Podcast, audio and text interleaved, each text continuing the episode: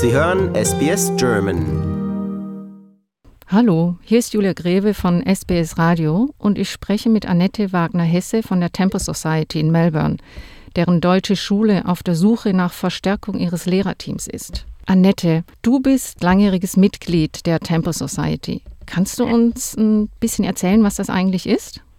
Ja, gerne, danke. Ja, ich bin sozusagen in die Temple Society hineingeboren worden. Ich bin als Kind in der Gemeinschaft aufgewachsen.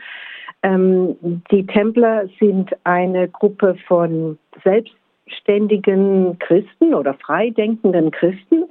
Äh, das ist eine Glaubensgemeinschaft, die ihren Ursprung in Baden-Württemberg hat, und zwar im vorletzten Jahrhundert so in den 1860er Jahren begannen die Gründer dann eine geplante Auswanderung ins Heilige Land. Und dort wurden dann Gemeinden gegründet. Und da sind zum Beispiel meine Großeltern und Eltern geboren, als gebürtige Deutsche, aber mit in Haifa und Jaffa und so weiter in ihren Reisepässen. Ja, und dann durch den Zweiten Weltkrieg, als Palästina noch äh, englisches Mandatsgebiet war, wurden sie nach Australien verschifft, zum Teil in Internierungslager nach Victoria. Andere wiederum kämpften als Teil des deutschen Heers und mussten nach Deutschland zum Krieg und andere wurden auch in Palästina interniert. Also so hat die Gemeinschaft eine wirklich sehr interessante, vielseitige Geschichte. Und wir sind hier in Australien als Teil dieser Gemeinde aufgewachsen. Ich bin eine von fünf Geschwistern und wir sprachen zu Hause vorwiegend Deutsch. Ähm, das heißt, bis wir alle in die Schule kamen und dann hat das Englisch so ein bisschen übernommen und meine Eltern mussten kämpfen, dass wir noch zu Hause Deutsch sprachen. Aber es gab ja dann ziemlich früh schon in den 60er Jahren, und da waren meine Eltern auch stark äh, engagiert dabei, gab es schon diese Templer Deutsche Sprachschule. Und als ich Kind war, bin ich da auch hingegangen mit den verschiedenen Kindern im gleichen Alter.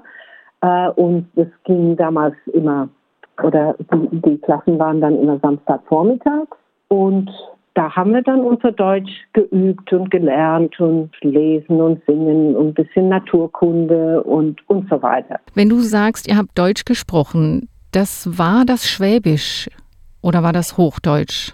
Nein, das war in unserem Falle wirklich echtes Schwäbisch.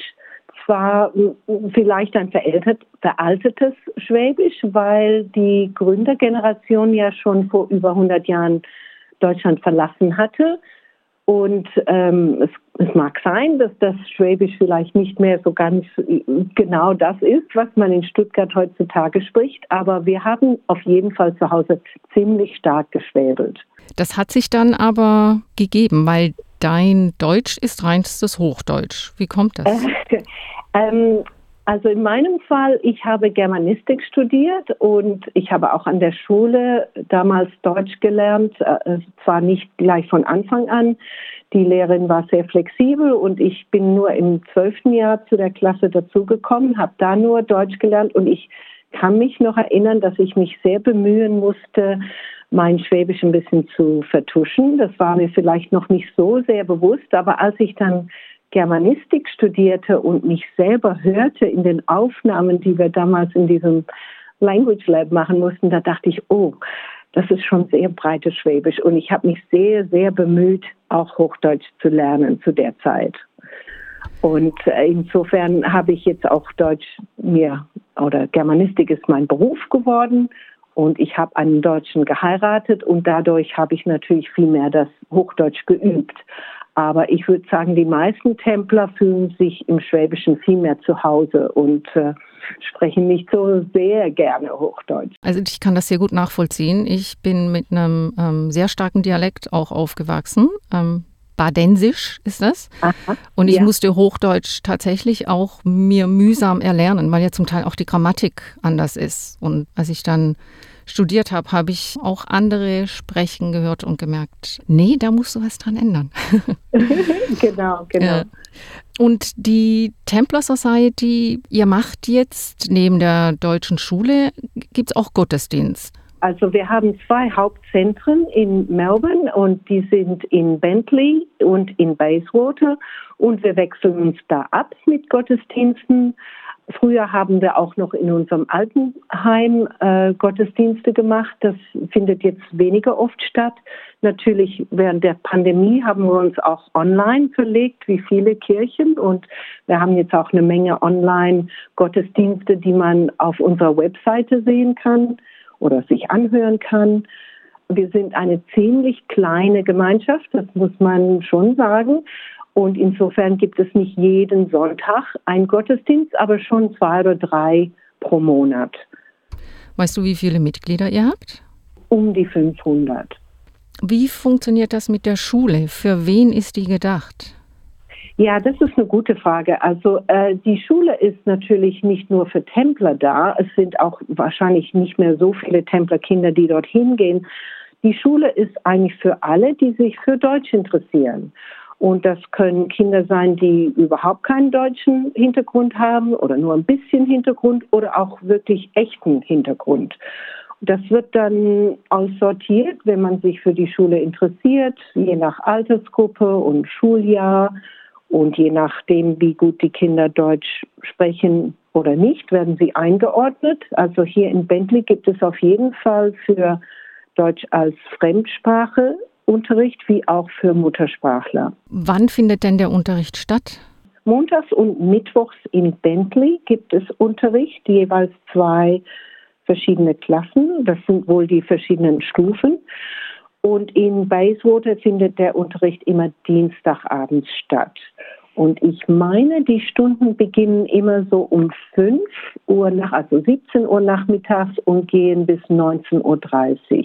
Die Zielgruppe sind Primary School Kinder, also die Grundschüler. Ist das richtig? Ja, Grundschüler. Wir haben zwar ähm, auch immer so bis in den ersten Jahren der Sekundarstufe, also Year 7, Year 8, Year 9, glaube ich, da gibt es auch noch Klassen dafür, aber im Prinzip ist es mehr für die Grundschulkinder, das stimmt.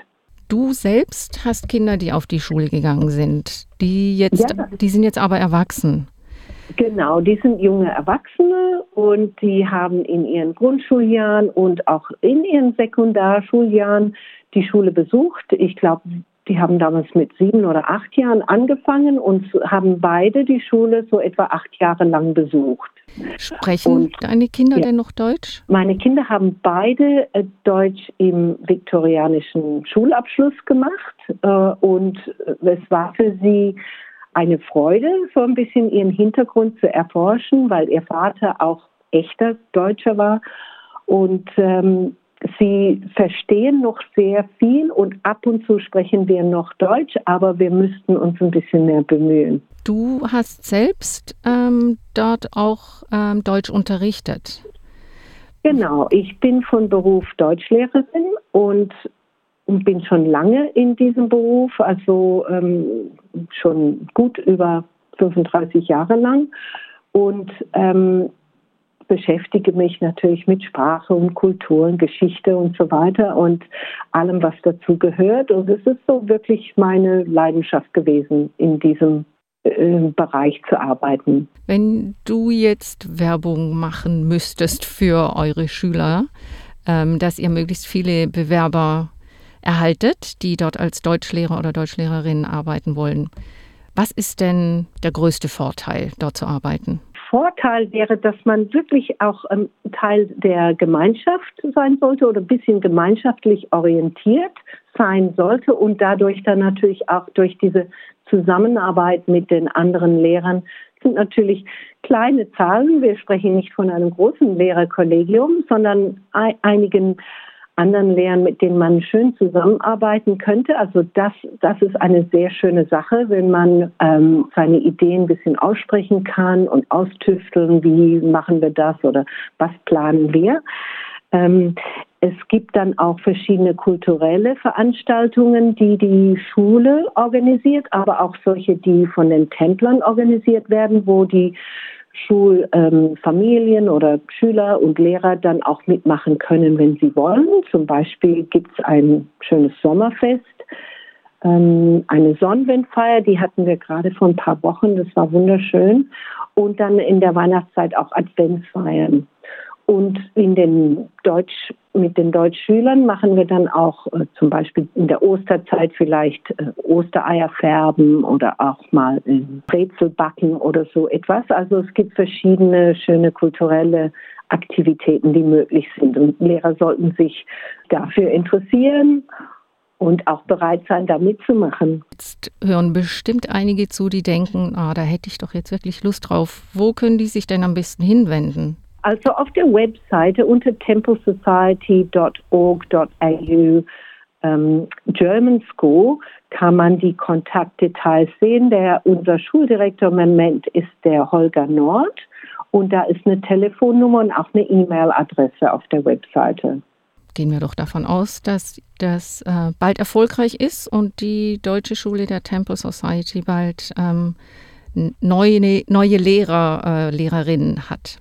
Ähm, das wäre wunderbar, danke, ja. Ja, vielen Dank, Annette, für das nette Gespräch. Bitte sehr. Lust auf weitere Interviews und Geschichten? Uns gibt's auf allen großen Podcast-Plattformen wie Apple, Google und Spotify.